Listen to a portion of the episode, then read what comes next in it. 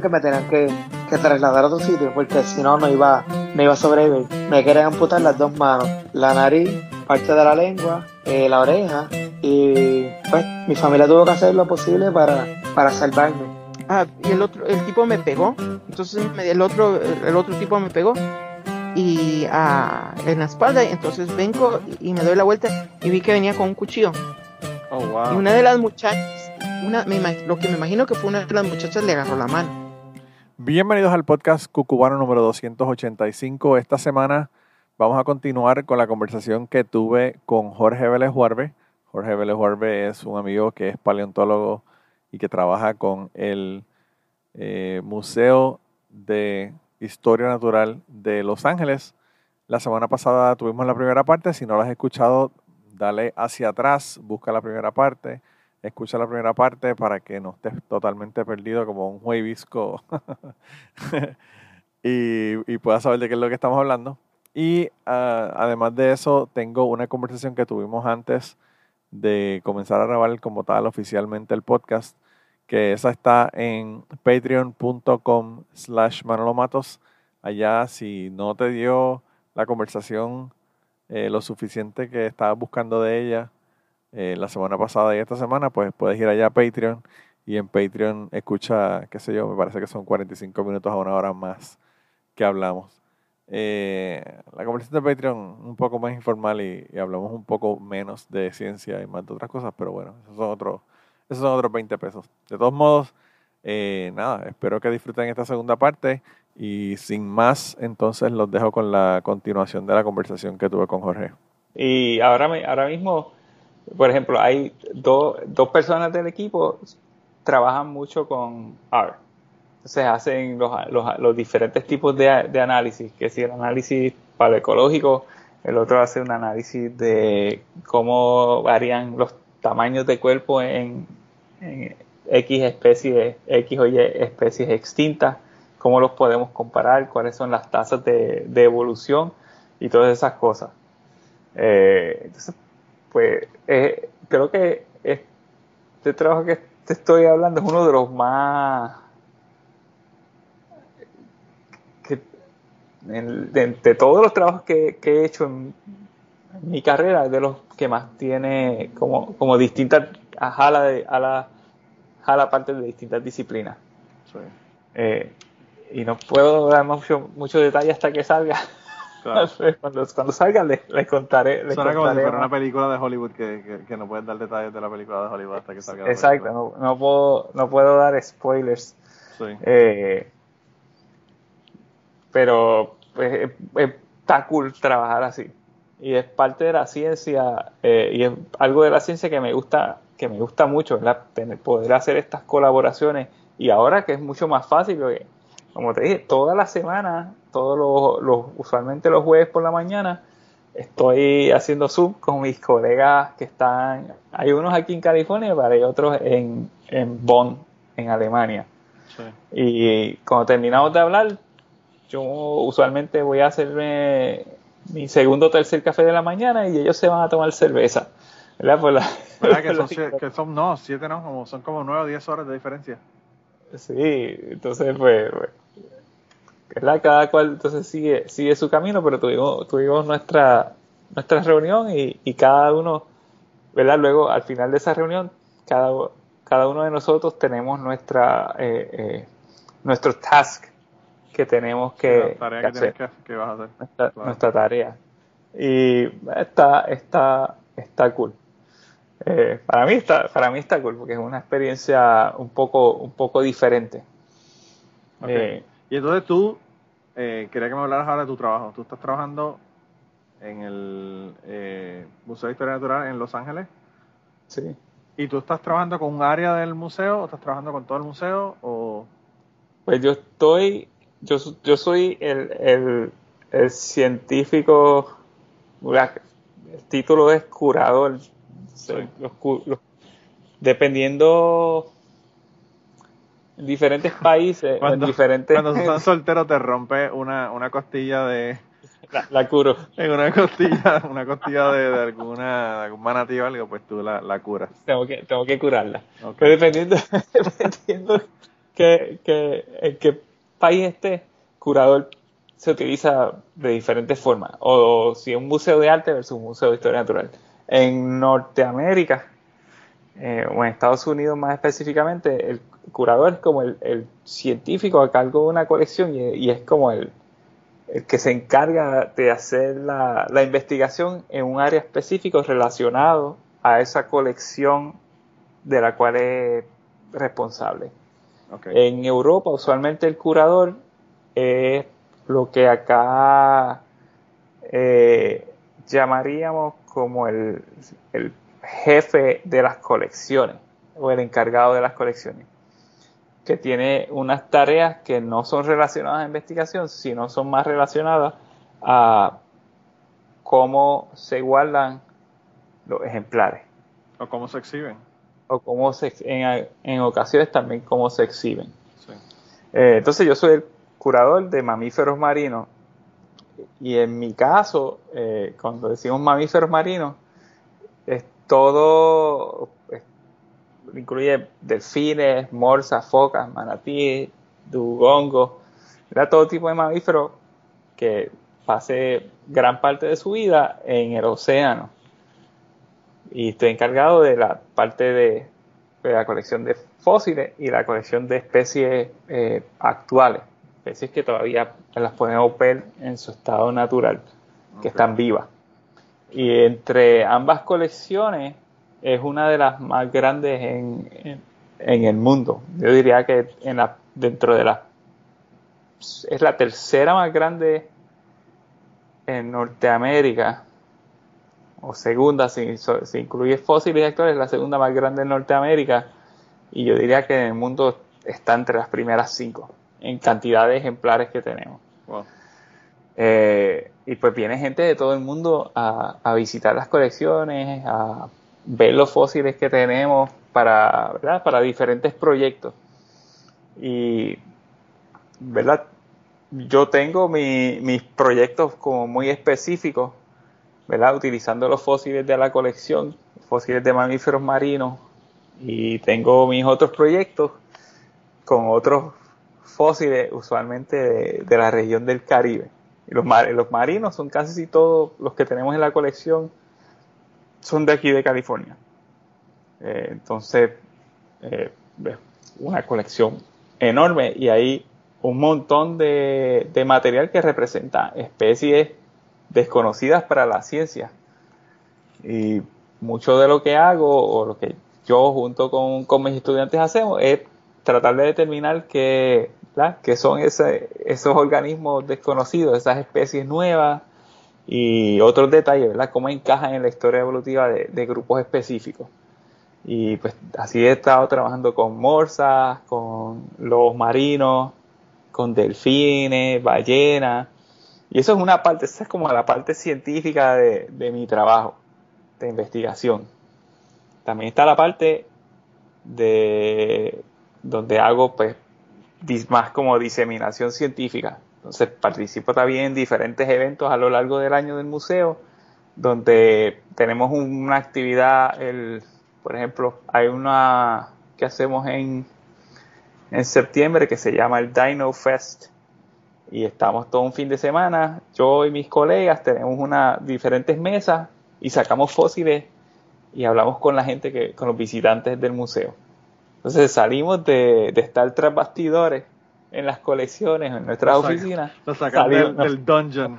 Nos sacan del dungeon y le dicen salgan, pueden salir hoy. Nos, sacan, nos sacan al público y ahí hablamos con los visitantes y les enseñamos una muestra de lo que tenemos tras bastidores.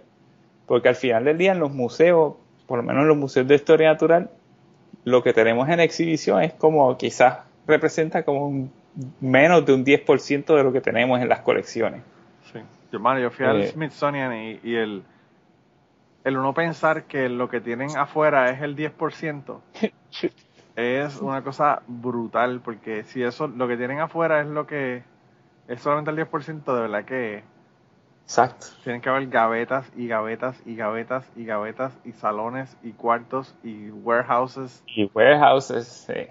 Eh, bueno, nosotros tenemos un warehouse donde guardamos todas las ballenas.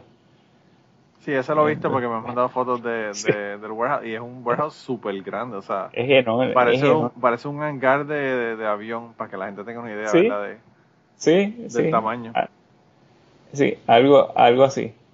Y ahí tenemos. Estoy buscando, te digo ahora, tenemos más o menos como cuántos ejemplares tenemos. Damas de esa colección. Ah, tenemos fácil como entre. Quizás como unos 4.000 ejemplares ahí. Wow. Y en paleo tenemos varios. Vi que, estabas, vi que estabas también montando, me mandaste una foto que estabas montando una, o supervisándola, que estabas montando una ballena. Ah, está, ¿Eso es está en, li- en el, está- en, el, en el ustedes o en otro museo? No, en nuestro museo. Estaban desempolvándola. Ah, desempolvándola, ok. Sí. Pensé que la estaban montando para ponerla en el, colgando del techo, ¿verdad? No, eh, la, la montaron como en 2000, 2013. Eh, pues fue una parte que, que renovaron. y la- yo no y quiero desempolvar cuadros en mi casa y, y tablillero, está cabrón. Yo, yo no me quiero ni imaginar el desempolvar una ballena que está colgando de un Sí. techo. sí. Y entonces tuve que pedirle a un empleado mío que, que tiene el entrenamiento para usar un, eso, un, un crane, eh, un, para subirse, ¿verdad? Este, un- para- en español le llaman un cherry picker. un cherry picker para, para montarse en el cherry picker y que el cherry picker lo llevara lo suficientemente cerca o bueno a donde alcanzara para usar un blower un leaf blower Diablo. para botar el polvo y había uno había había unos dos bunnies que no salían con el leaf blower entonces tuvo que usar un un um, un feather duster Un Swiffer. un Swiffer, casi, casi, casi usar un Swiffer para remover los dos bunnies y entonces utilizar el blower y que saliera el polvo, la mayor cantidad de polvo posible. Y, esa, y esas exhibiciones que tú tienes que está, tienes una ballena colgando del techo, ¿eso es, ¿esos son fósiles o esos son réplicas? Ese, no, ese es una ballena, ese es un original, ese es un esqueleto de, de un, ese es un fin whale. Yo no, yo odio los nombres comunes y nunca sé tra- cómo traducirlo. Eh, pero es, es la especie de ballena que es la segunda especie de ballena más grande del mundo. La primera es la ballena azul. Y el, el ¿Y es un fósil o un esqueleto? Es un esqueleto. Ah, o sea que- Entonces, y dentro del museo tenemos esqueletos montados también, pero de dugongo. O sea, que igual son grandes, son como de 8 pies de largo. Y tenemos un, cachal- un cachalote, un cachalote fósil. Los dugongos parecen un- más, un del- parecen, tienen más forma de delfín que los, que los En la cola, en la cola. Porque la cola, La cola. Es, es parecida, más parecida La, a cara, los la, cara, la cara es bien parecida al manatí, pero la cola es como un delfín. Yo vi dugongos en el Mar Rojo. Yo quiero ver dugongos algún día. Habían como veintipico, mano, un montón, era un, era un montón. un montón. Lo más cerca, lo más cerca que he visto, lo más cerca que he visto a un dugongo fue uno disecado que vi en un museo, en una universidad. Bueno, tú lo has visto, lo que pasa es que lo has visto ya en fósil. Sí, lo he visto en fósil, lo, pero lo la- has tenido en tus manos. sí, múltiples veces. Eh, pero eso sí, lo, lo más cerca, lo más cerca de dugongo fue ese Yo re- te, juro que yo pensé que yo no, yo no, no pensé que íbamos a verlo. O sea, porque nosotros no estábamos cerca de la costa, ¿verdad? Nosotros estábamos, eh, cuando fuimos en el Mar Rojo, nosotros estábamos en el medio de- de- del, del Mar Rojo, básicamente. Y, pero hubo Ah. un, un momento en que nos acercamos a la costa y entonces se vieron en la costa de Egipto, del lado Qué de la cool. costa de Egipto. Y habían como veintipico, y, y by the way, nosotros tan rápido como pudimos nos pusimos snorkels para tirarnos al agua para nadar, pero estábamos lejos y obviamente a ti te parece que ellos nadan lento, pero no. jamás en tu puta vida vas a poder alcanzar un animal de eso. No, Y pues se movieron No, y se fueron, se fueron del área, o sea, ellos, ellos estaban moviéndose, ¿verdad? Estaban como que Sí. grazing, estaban sí, bajando. porque andan, andan en manada. Sí, y habían como, mano, habían sobre 20. Cool. Eran como, como un marrón, un color marrón. Sí, Eh, brutal, de verdad. Una experiencia brutal. Realmente fue una de las, de las de esas cosas que yo vi allá en el Mar Rojo que, tú sabes, después que tú tienes 3.200 buceadas, tú dices como que, que voy a ver nuevo, ¿verdad? Exacto. Y eso fue como que, wow, y vimos delfines, pero pues delfines yo he visto en, en, en Vieques, en Puerto Rico, Sí. tú sabes. Eh, pero los dugongos eh, de verdad que es impresionante. Eso y, y un tiburón eh, hammerhead, tiburón martillo, Oh, que yo no, no había visto nunca un tiburón martillo en el agua. Sí, hombre. Yo, a mí casi casi se me daba el tiburón martillo y en, en el mar de Cortés. Sí, Y estábamos, estaba, estaba un crucero de National Geographic que me invitaron como, como para que fuera como experto. sí. Eh, entonces, alguno de los otros expertos trabaja con tiburones martillos y fuimos a un sitio donde usualmente los veía. Y el tipo se tiró al agua bien temprano, no sé, como a tipo 6 de la mañana, algo así, ya estaba buceando a ver si estaban y no estaban. Y pues ya nos fuimos de ahí, no, no, no están, vámonos. Y ya no se nos dio ver los tiburones martillos. Sí vimos, vimos ballena azul, vimos un montón de delfines, nadamos con lobos marinos, nadamos con un tiburón ballena, Wow. pero no, no vimos los martillos. Hay un tiburón ballena que, que la gente lo veía mucho en Humacao, en Puerto Rico. Sí, Sí, en el sur. Pero yo nunca lo, yo nunca lo fui a ver. Yo lo, lo que he visto, que no, me, no, no fue en el agua, fue desde el bote. en Humacao. Fueron Hay ballenas. cosas en Humacao. En- No digas eso, la señora Pared te va a mandar un mensaje, te va, te va, te va a mandar para el carajo. Este, un saludito bueno, a, a la señora Pared, un saludito a la señora Pared. Eh, Una by the way, razón- una razón es, para esa voz de que dijo de lo de Macao fue Jorge, no fui yo, por si acaso hay que aclararlo. Este, Salud. eh, no, pero sí, eh, yo, nosotros vimos ballenas jorobadas, pero no- obviamente no, tú no puedes bucear con ballenas jorobadas, no, te, no, no puedes estar jodiendo No. con ellas. no. Eh, pero las vimos desde el bote y la ballena, las ballenas que vimos eran más grandes que el bote. El tiburón Sí. que yo vi, el tiburón martillo, yo lo vi como a 20, 30 pies de donde yo estaba. Y el tiburón tendría como 12 o 14 pies. Eh. Era una, era una bestia, me parecía Sí. un, un autobús esa mierda, era súper, súper grande. Eh, y es bien cabrón porque lo, lo vimos, estaba nadando como de lado. sí, Y entonces le vimos la, la- toda la barriga, la parte de abajo que es blanca. sí, sí. Y Ah, se veía súper impresionante. Pero tuvimos que ir, bueno, tuvimos que ir al carajo. Nosotros, nosotros bajamos hacia el sur eh, y casi ya estábamos en Sudán. Eh, diablo. Eh, y tuvimos que viramos por la cuestión de los piratas y toda la mierda que Sí, estaban sí, en sí. guerra civil y eso es básicamente la tierra de nadie. Y no, no, no llegamos cerca de donde estaba el ¿verdad? el límite del, del país, pero pero fue hacia el sur, llegando casi casi a Sudán. Qué cool. Eh, Qué cool. Eso es una de las cosas que me gustaría hacer algún día. Algún día, algún día yo espero lograr ver dugongos de cerca, nadar con ellos. o La mierda de esto, en mano, agua. es que cuando tú estás con animales así, sea, tienes que pasar un, un rato para poder verlos, ¿verdad? Porque, Sí, o sea, yo estuve, nosotros estuvimos 10 días buceando, 4 buceadas diarias. Estás hablando que hizo más o menos, Ah. yo no las hice todas las buceadas, ajá. pero hice más de 30, 35 buceadas. Y solamente vimos los dugongos un día, o sea, que tampoco es que tú dices, Sí. ah, voy a ir a donde viven para verlos. Es, No, o sea, no, es como no, tú decirle, a voy a Puerto Rico a ver un manatí. O sea, es- no es tan fácil, ¿verdad? No, no. Tienes que saber, tienes que ir, tienes que saber dónde están. Sí. Si, si, si tienen, ¿verdad? Ciertos hábitos, si por ejemplo frecuentan mucho un área para comer, en el, en el caso de Dugongo, frecuentan un área específica mucho para comer pastos marinos. Sí. Tus probabilidades de verlos aumentan, no quiere decir que vas a ir y los vas a ver, pero tu, tu Sí. probabilidad aumenta. Yo no Eh, sé hasta pues- qué punto ellos sabían que íbamos a ver los dugongos. A mí lo que me pareció Exacto. fue que ellos realmente no tenían ni puta idea. Eso fue como una casualidad, como que, wow, mira. Porque, o sea, tú estás en un liveaboard y ellos estaban buceando y están en diferentes áreas. O sea, que es como, si tú estuvieras buceando el mismo área todo el tiempo, pues es mucho Sí. más fácil tú saber qué hay ahí y en dónde lo vas a encontrar. Claro. Pero en el claro. caso de ellos, tú sabes que es a lo largo de la costa. Y ellos, y ellos eh, de, de- los lugares de buceo que estaban escogiendo eran basados en, en si había corrientes, en si había el mar, el mar picado, si el mar estaba tranquilo, o sea, eran un montón de cosas que, pues, era, son So- cosas que, que además te añaden para joderte tu- tus planes, porque si tú estás en un área donde hay mucha hierba marina, que puede que los encuentres y está el mal picado o whatever, pues Exacto. está jodido, ya está jodido. No, eso, o sea, ya no olvida. puede. Sí, no, no, hay- no hay break, no hay break.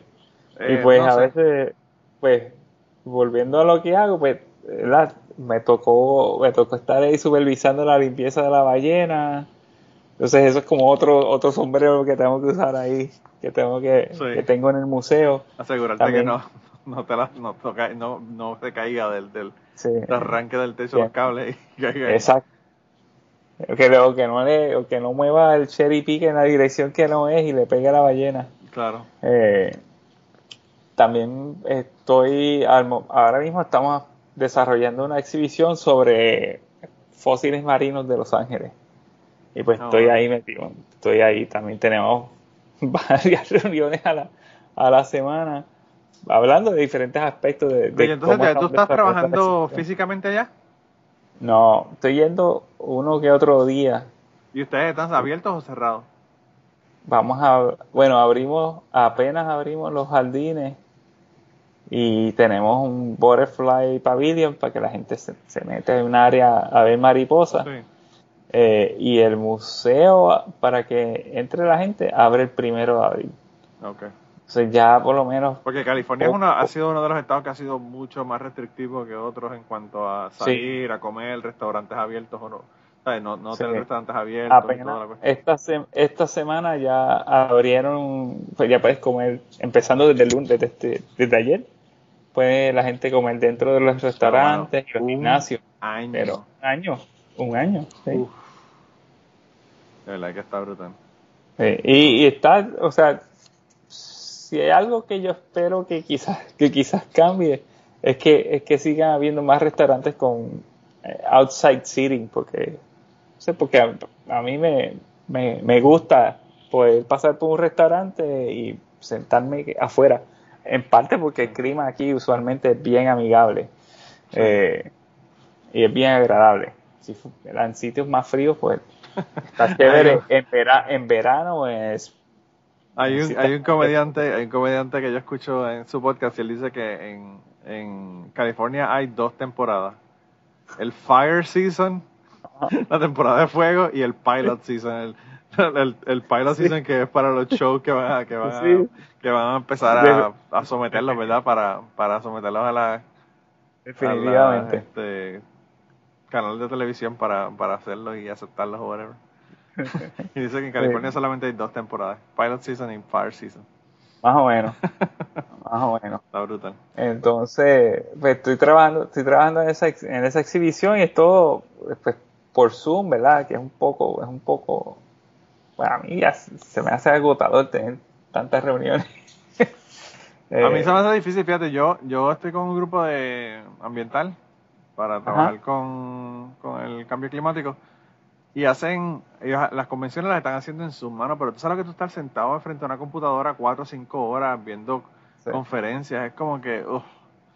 yo pienso que uno ir al lugar físicamente y sentarse a ver una conferencia, pues Sí. le, le permite a uno estar, qué sé yo, más despierto, más alerta, disfrutarse más de la cuestión que verla por Zoom porque te puedes parar entre, entre conferencias, hablar con la gente, como que es otra cosa realmente, o sea, es- Exacto. esta nueva onda de que la gente se cree que todo se puede hacer por Zoom. eh, No, bueno. es, eh, como te digo, es conveniente en unos aspectos, pero es bien inconveniente Sí. en otros aspectos. En la parte, por ejemplo, de reclutamiento de nuevos miembros para, para la organización esta, es bien difícil porque ellos iban a los farmers market, ellos iban a, a, Claro. a- a conferencias o cosas que estaban dando en las universidades, cuando hacían tabling en, en el mall, whatever. Y pues eso ahora ya no lo hay, o sea que la- es bien no difícil se puede. conseguir gente para que para que lo haga. Aparte de que tienes la limitación de que un montón de gente no tiene la tecnología, sabe la tecnología, no tiene el internet Exacto. apropiado para eso, es como que tan difícil. Sí, es bien, limi- es bien limitante. Es bien limitante. La única ventaja que hemos tenido realmente es que nosotros hacemos lobby con los senadores y representantes y estamos haciendo cuatro al año en vez de dos, porque no tenemos Ah, que por- físicamente ir a donde ellos, sino que nos, nos conectamos por Zoom y hablamos con los representantes, que eso pues es Eso por, es una por menos. ¿verdad? Pero pues. Eh, pero Sí, loco, pero- llevamos una hora, llevamos una hora aquí hablando. Este, una, digo, una hora desde que comenzamos el Eh, podcast eh, como tal. Llevamos sí, aquí sí. casi dos horas. Una hora. Y tú me dijiste que tenías que hacer un trabajo de ahora, así que no quiero tomar Sí, mano, tiempo. tengo que, hacer, tengo que hacer un maldito reporte ahí. Pues, es que está, está, mira, llevamos un año, un año y te digo, te- yo no me yo no me acostumbro así con ninguno de los dos. O por lo menos No, yo. y tú con, do- con dos pequeñines por ahí corriendo. Yo de verdad que yo no sé cómo la gente puede trabajar desde la casa. A mí, de verdad que yo no, no entiendo por qué. Ti- Tienes que trabajar de noche, o sea, tienes que trabajar cuando los bebés se acuestan. Sí, a, a veces uno está tan cansado que lo que quiere es irse a dormir o ver, o ver, televi- ver alguna serie. Es bien, ha sido bien, ha, ha sido bien agotador. Eh, eh, eh, fue una experiencia completamente diferente a todo lo que hemos vivido ¿verdad? en nuestra en nuestras vidas y, y es bien challenging y a veces yo lo que está cabrón es que yo a veces veo gente que, que no tienen hijos eh, o gente soltero quejándose de, de, de lo difícil, eh, colegas quejándose de lo difícil que ha sido tener que trabajar desde la casa. Y yo lo que pienso es, Yo, fuck, fuck you, y, you know, yo creo que con- la única con- cosa que ellos se pueden quejar y los entiendo es que quizás no están teniendo sexo con nadie porque no están por ahí buscando sexo en los bares. Eh, Exacto, exacto, Eh, exacto. En esa parte sería la única en la que yo me sentiría mal por ella, pero por el resto, realmente no. Sí, es como, mano, no jodas. O sea, tú sabes que, que es bien, es bien, es bien challenging. Yo por lo yo estoy loco que se acabe esto y, y poder, poder regresar a, a estar. Pero ya, a la- te pusieron la vacuna, ¿no? No sé, todavía no sé, mano. Yo tengo. Pero, pero todavía no te han dicho si 50% eran placebo o si era la vacuna. No, no, hasta. ¿Y cuándo vas a averiguar? hasta- En mayo me dicen. Ay, no me jodas tú a mí. Ya está, ya está, hasta Tania se puso la vacuna. La Johnson póntela por si La acaso. Yo le dije, yo le dije, tienes que agradecerme porque gracias a mí y a, y a un montón de otras personas que nos ofrecimos de conejillo de India, te pusieron, te, te pudieron poner esa vacuna. Y todavía no sabemos que no, si nos dieron agüita salina o nos dieron la vacuna. Sí, a mí, yo hice eso Eh, cuando me cuando me sacaron los cordales, yo estaba, un, un- había un muchacho que era dentista Ajá. y era este instructor de buceo. Y entonces él no podía darle clase a un compañero, colega que era eh, profesor de cirugía maxilofacial en la Universidad de Puerto Rico. Y me dijeron, dijeron que tenía un estudio de analgésico, ¿verdad? Para, para el dolor. Ajá. Y entonces me dijo, mano, tú vas allí, te sacan los cordales de gratis y te pagan. Y yo como que, fuck, esto es lo mejor del mundo, aquí esto está cabrón, yo voy ahí y me pagan. Lo primero que hice fue que cuando llego allí, cuando llego allí, veo que uno de los chamacos que estaba mirando la operación era un chamaco que vestido conmigo, que era hijo de un dentista de, de, de Butuado. O sea, yo conozco el cabrón. Y yo como que, fuck my life, de que el tipo está aquí viéndome. Y entonces este, el, el tipo me dice, porque él era mi estudiante, yo le di clases a él, a la, al hijo y a la novia del hijo de buceo. Y entonces él me dice, este, ¿tú conoces a este tipo? Este tipo es de, de Utuado. Y yo le digo, sí, ¿de, de quién? ¿Quién es? Y cuando me dijo el apellido, yo digo, pues claro, el hijo del doctor este que es, que es dentista. Y entonces él dice, sí, sí, sí, ese es mi papá, ese es mi papá. Y yo digo, claro, tu papá lo conoce todo el mundo, todo el mundo en Utuado. Y entonces después el tipo dice, ¿tú te acuerdas cuando tú me hacías la señal de que todo estaba bien debajo del agua, a 30 pies? Y yo cagado encima y, y yo le digo, sí, me dice, pues ahora yo te voy a hacer la misma aquí ahora en la silla. cuando te esté sacando los cordales, no te preocupes. Y entonces Ah, le dice a una de las muchachas que estaba, una de las estudiantes que estaba viendo la operación, le dice, ok, coge el tiempo. Y yo como que, este cabrón no es, vamos a sacar los cordales o no vamos a sacarle cuán, cuán rápido lo puedo hacer. Y el Eh, tipo en ya, 20 minutos me había sacado los dos cordales que me iba a sacar. ya. Me sacaron los dos, dos cordales de un lado. Y entonces Fue este rápido. me lo sacó y qué sé yo qué. Obviamente me dieron las pastillas esas para el dolor. Cabrón, te juro que me dieron fucking placebo porque no me hizo una puñeta. Y la mierda es que me tengo que quedar cuatro horas ahí porque pues obviamente para empezar tienes que esperar que se vaya la anestesia, que eso es como una hora, Sí. una hora sí, y media. Sí. Y después aguantar el dolor y entonces cada 15 o 20 minutos te llamaban, ok, del 1 al 10, ¿cuánto dolor tú tienes? Y yo como que 12, cabrona, 12, tengo un dolor que es 12, dame una fucking pastilla. No, pero vamos a ver, vamos a ver, porque puede ser que esta pastilla te haga efecto, porque pues no sabemos si te dimos el placebo o no. Y bueno, a los 20 minutos vuelvo, me tuvo en esa mierda 3 fucking Ah. horas. Y después me dieron pastillas para el dolor.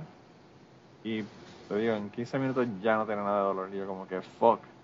Dieron la próxima vez que yo me voy a sacar los otros dos del otro lado, número uno, quiero sedación.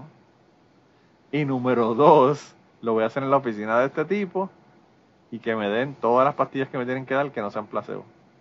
Exacto. Eh, pero sí, sí, yo, Ay, ay, yo te ay. juro que tiene que haber. Además, el dolor que yo tenía fue tan cabrón que yo, yo pienso que tenía que haber sido place- placebo.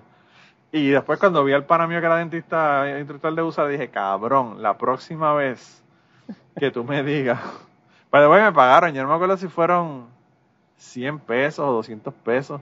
No me acuerdo cuánto fue la cantidad, pero es una cantidad que no justificaba el fucking dolor que yo pasé en esas Ah. tres horas allí. Ah, Una cosa horrible. no, no, Horrible. no, así, así no.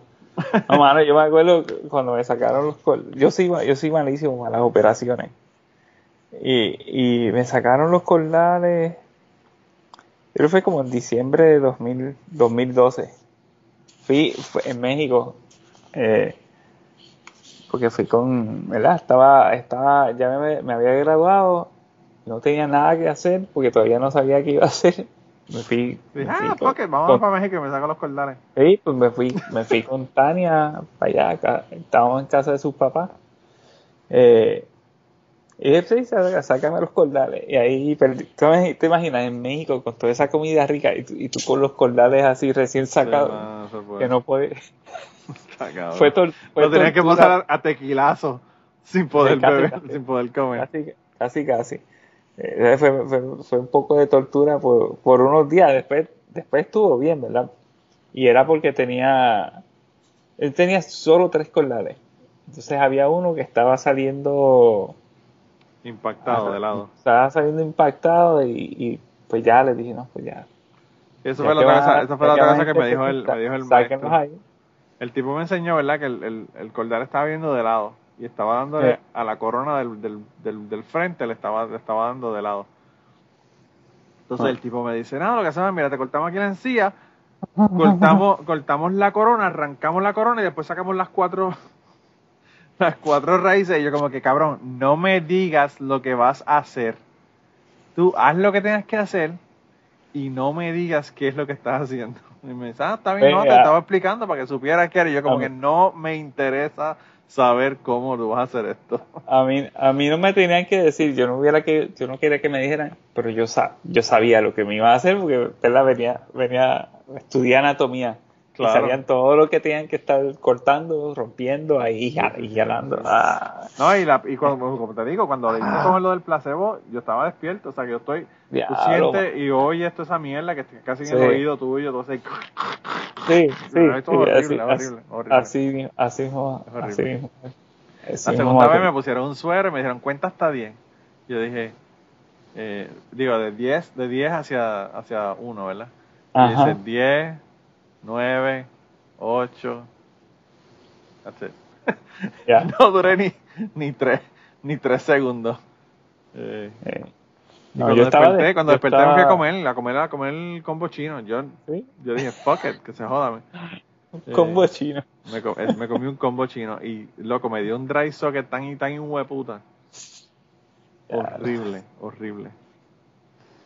Ah, no, eh, sí, es- hay, sí, hay de las pocas cosas que extraño de Puerto Rico son los combos, son los combos chinos. Yo creo que es demasiado ahora- tarde, demasiado tarde en el podcast para comenzar a hablar de comida que nos hace falta de Puerto Rico. Porque si agarramos este tema, olvídate que estamos hasta mañana hablando. No, la última vez que comí fue el año pasado. El año, eh, en Perú le llaman, Perú tiene un nombre específico, es lo mismo la comunidad china como de Puerto Rico.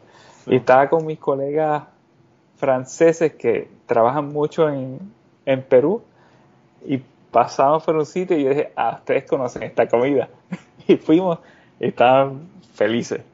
Obviamente, todo el mundo dejó horas porque los, los servicios eran Súper grande, claro. eran, eran súper grandes. Pero, pero fue, fue muy O sea interesante. que no, que- no nos que podemos la- sentir especiales porque la comida china de Puerto Rico es especial. En Perú la hacen igual. Pero bien parecido, sí. sí. Chifa, chifa le llaman.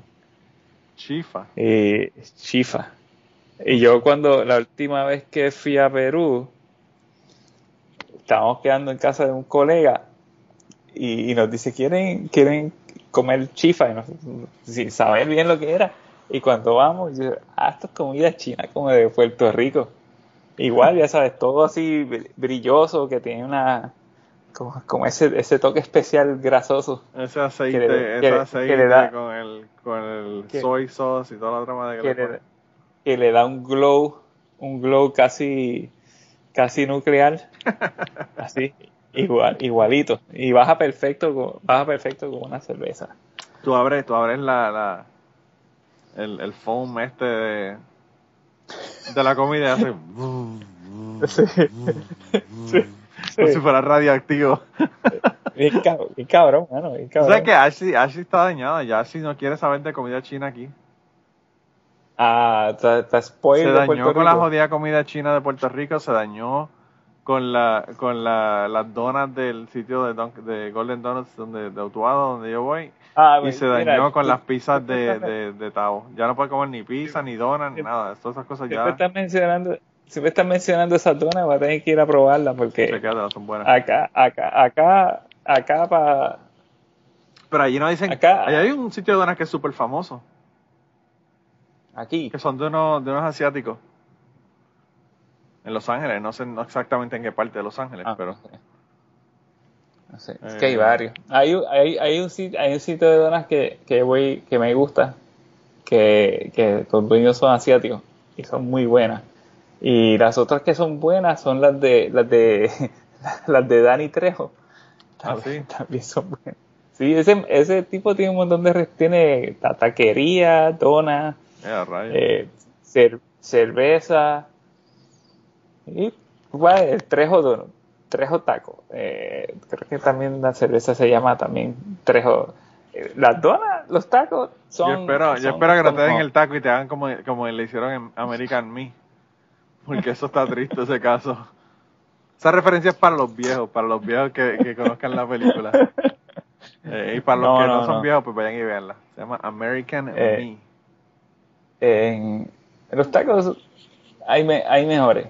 Eh, pero las donas, las donas están buenas. Había un tipo, pues, había un tipo que, que pasaba por mi casa que vendía donas en Utuado que era, era lo máximo, lo máximo. Se llama Don. Moncho. Pero ese señor se murió y se jodió la receta. Ya, Yo hubiese pagado dinero por esa receta de esas donas. El tipo tenía un Seguro, carrito de seguro madera. tenían, man- seguro tenían manteca. Yo no sé qué, con qué carajo las hacía, pero sabían cabrón. Yo escuchaba a ese señor gritando de que venían las donas y yo salía corriendo. Era, era más, más eh, importante para mí que el sonido del carrito de helado. Yo salía corriendo de donde yo estuviera a comprar donas de ese señor. Eso era Y una, era un una carrito, reacción. básicamente tenía un carrito de madera con ruedas, ¿verdad? Que él empujaba. Ajá.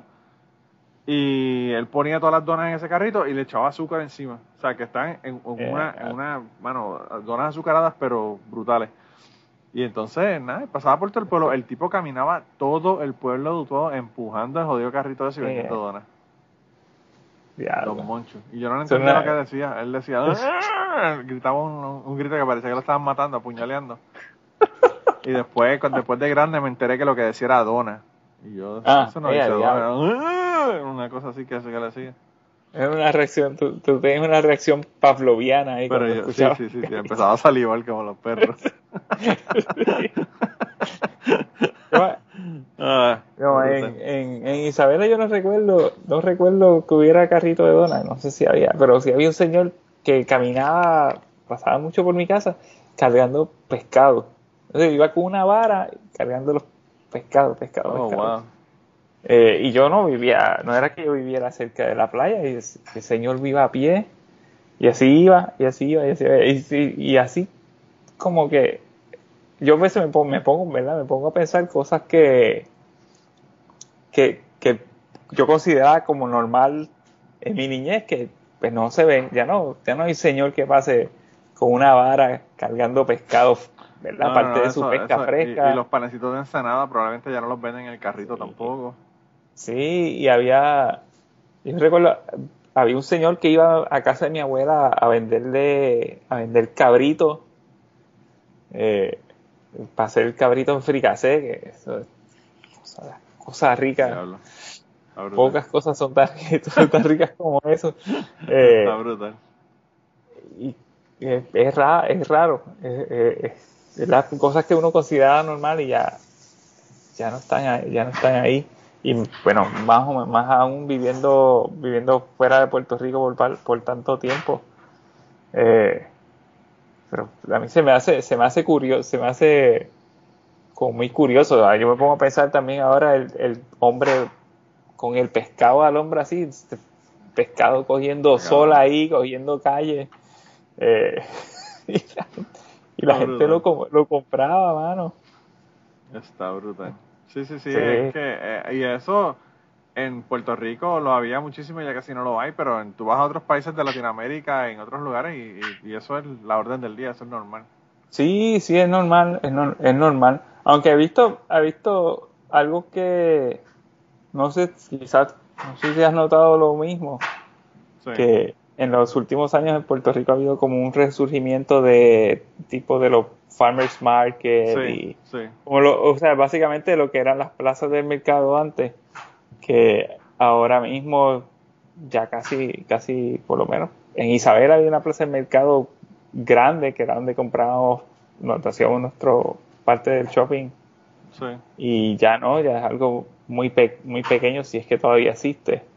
Eh, existen algunas otras grandes, yo creo que la de Mayagüez todavía, todavía existe, pero he visto que hay como, como un resurgimiento. Sí, hay un montón de, gente joven que están haciendo negocios donde te venden desde productos agrícolas hasta jabones hechos este, Sí. artesanales y un montón de cosas de ese tipo. Sí. Yo creo que, que eso está, eso a mí se me hace, está cool, está cool. Y, y cuando voy, si puedo apoyar ese tipo de industria, lo trato, lo trato de hacer. Sí.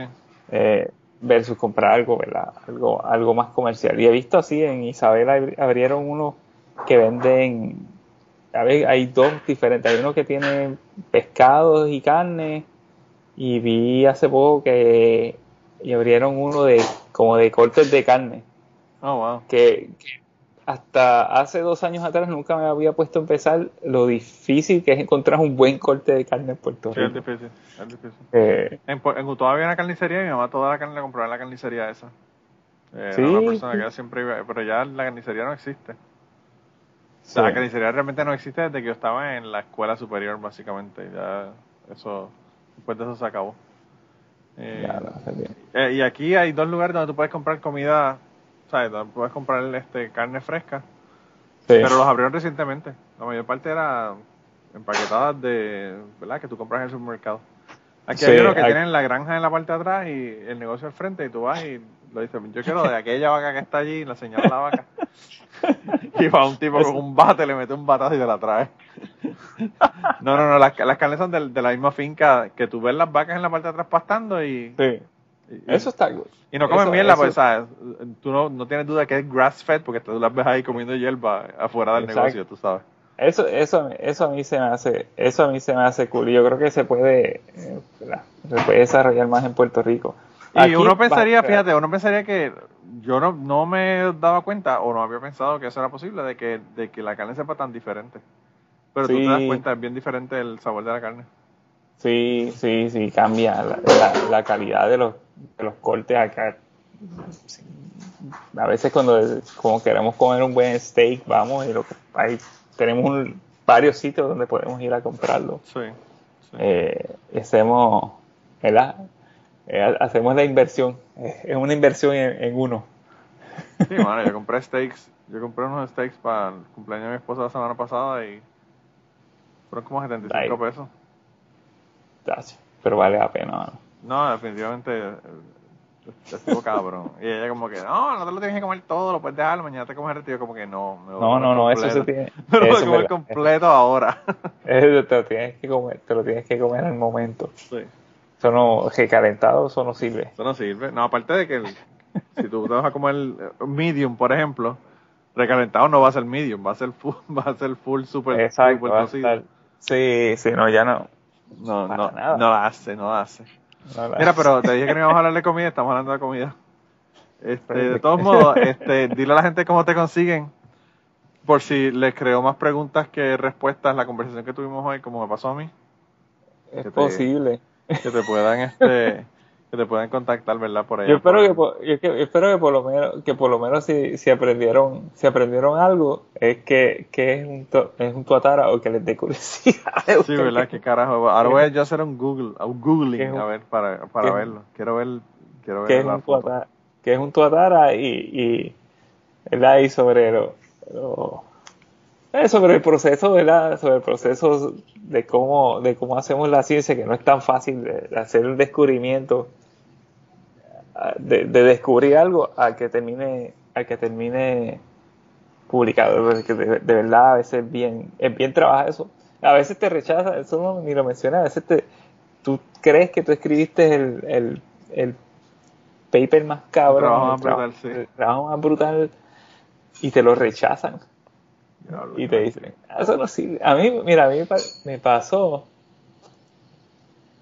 cuando el, el año pasado publicamos, ¿verdad? Con mis colegas describimos los roedores más viejos del Caribe, de todo el Caribe, unos Sí. fósiles de Puerto Rico. Pero, y lo sacamos en una revista que se llama, eh, una revista de la, de la- eh, del Royal Society británico. Sí.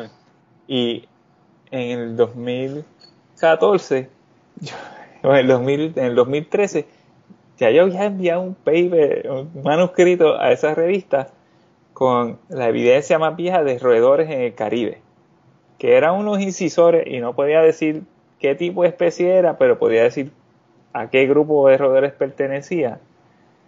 Y me los rechazaron. Un editor Wow. dijo como que, ah, esto, es- es- pues, esto se esperaba que, que, lo enco- que- que pasara. Oh, wow. Así todo pedante y, lo, y me lo rechazaron.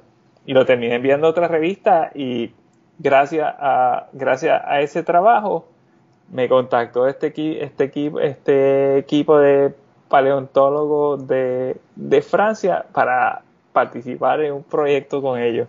Wow. ¿verdad? Y a veces algo que ¿verdad? es es el impacto que, que tuvo ese, ese trabajo. El Eh, y impacto y, y la y la el bloqueo de oportunidades que te hace el hecho de que no te hayan aceptado el paper en ese otro Sí, no, no me lo aceptaron en journal, una. tú Lo, sabes. lo, lo saqué en otro y después, más o menos, yo quiero pensar que terminé reivindicado porque terminamos publicando sobre el mismo tema sí eh, en, la, en, en, esa, en esa revista. y la mierda es Eh. que tú no, tampoco puedes someterlo a, a más de una Eh, No, no, a, a la vez no. Eh, por eso te digo que, que tienes que someterlo pasar por todo el proceso y si te dicen que no entonces empezar el proceso nuevo con otra sí, con porque otra el formato, el formato cambia.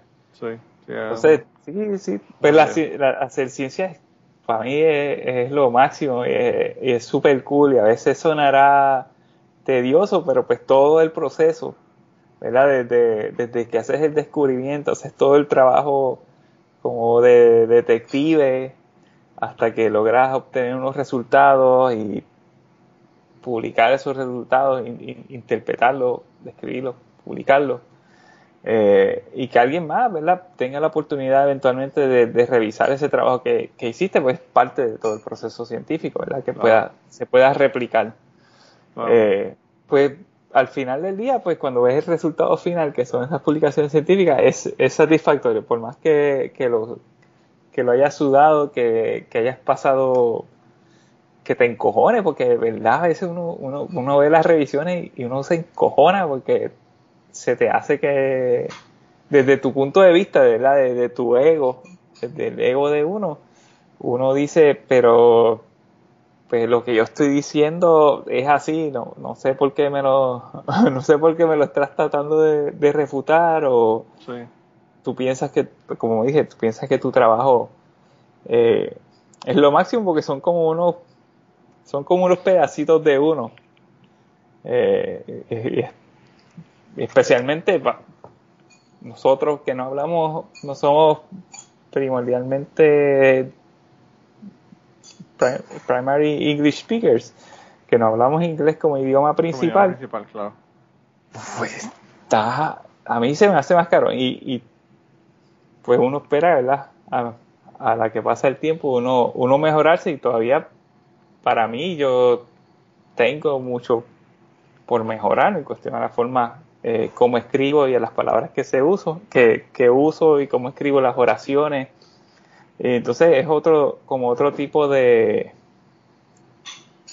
eh, de, de como otro tipo de, de, traba que, que uno tiene, por decirlo, por decirlo yo, así. Yo tuve una clase, obviamente tienes que tomar la clase de, comunicación científica cuando hice la maestría y se me hizo súper difícil porque pues, el asunto del, de que sea un segundo idioma, pero además de eso, pues también hay una forma específica en cómo tú escribes, ¿verdad? Eh, para, para documentos científicos que, que no es aceptable. Yo tenía un profesor que era un asesino. Yo le escribía algo y, me mandaba un papel completamente marcado en rojo y yo como que, fuck you. Así, ah, sangrando, sangrando. Sí, sí, tú, lo exprimías y parecía el vocero. el periódico El Vocero con la tinta roja en, la, en los titulares. Diablo, man. Y, y, entendía, o sea, lo más que me molestaba era que yo entendía que estaba empezando desde mucho más atrás que el resto de la gente de del grupo, porque ellos estaban en el mismo, o sea, ellos estaban cogiendo la primera clase de la maestría, que es la de comunicación científica, pero pues obviamente ellos tenían todo el conocimiento del idioma que, que yo no tenía, ¿verdad? Sí. Pero bueno. Mira, no le dijiste a la gente dónde te consiguen. uh, en Twitter por arroba en Instagram por eh, Boriterium. Boriterium. Eh, por sí. Y además te van a conseguir en temprano en la tarde, que va a estar próximamente participando allá con Gary Gutiérrez. Así que si se quedaron con ganas de escuchar más, más contenido, vayan allá a temprano en la tarde en el podcast. Y allá van a tener a Jorge también, que vas a estar hablando con ellos. Exactamente. Bueno. Pues hermano, de verdad que gracias por dedicarme este tiempo, no solamente el tiempo que estuvimos en el podcast, sino el otro adicional antes. Sí, claro, claro. Y espero que la noche no sea muy larga, que puedas terminar ese, ese informe relativamente rápido. Tomo más café. ¿Qué más se hace? ya, ya vi que estás tomando café ahí, así que seguirás metiéndole de cafeína y después tendrás que meter una Quaalude para poder dormirte entonces o algo, melatonina o algo. No, me, me, me, duermo. El problema es que, que, mi hija se despierta a las seis y media. Sí, ese es el problema. Ese es el problema. voy a estar durmiendo. De, momento voy a sentir una presencia a mi lado que me está mirando. Con el, diciéndome, con diciéndome quiero desayunar. Con el. No sé, con el cambio de hora, los niños además se están levantando una hora más temprano. Yo no sé si los tuyos se están levantando más temprano, pero los míos sí. No, más tarde un poquito más tarde. Wow. O por lo menos un día fue un poquito más tarde. Hoy no. No, los míos se, los míos se levantan. Los míos cambiaron el reloj inmediatamente. Eh, ya, no. Pero pues. No. Pero anyway, nada, gente. De todos modos, eh, gracias por estar aquí, Jorge. Y nada, la semana, la semana que viene, yo no sé a quién vamos a tener aquí, pero vamos a tener a alguien. Así que nos vemos la semana que viene. Bye. Bye. Y antes de terminar el podcast del día de hoy, queremos dar las gracias a las personas que nos han ayudado, ¿verdad?, para hacer el podcast posible. Eh, la primera persona que quería agradecerle es a Raúl Arnaiz, que me hizo el logo de Cucubano. Eh, Raúl Arnaiz lo consiguen en patreon.com slash Raúl Arnaiz y allá pueden ver sus trabajos. Realmente Raúl es tremendo artista. Y además de eso, la canción del podcast la canta Maida Belén con Rafi Lina en la guitarra y Kike Domenech en el 4. Queremos darle las gracias también a ellos por permitirnos utilizar la canción para el podcast. Además de eso, a mí me consigues en patreon.com slash Manolo Matos o me consigues en Twitter como Manolo Matos y el podcast lo consigues como Cucubano Pod. Así que por allá nos puedes enviar mensajes, nos puedes decir eh, que nos quieres contar historias, te puedes autoinvitar a participar en el podcast. Siempre estamos buscando invitados nuevos que tengan historias interesantes, así que no, no dudes en llamarnos si tienes una historia que nos quieres contar. Y nada, espero que pasen una semana increíble y nos vemos prontito.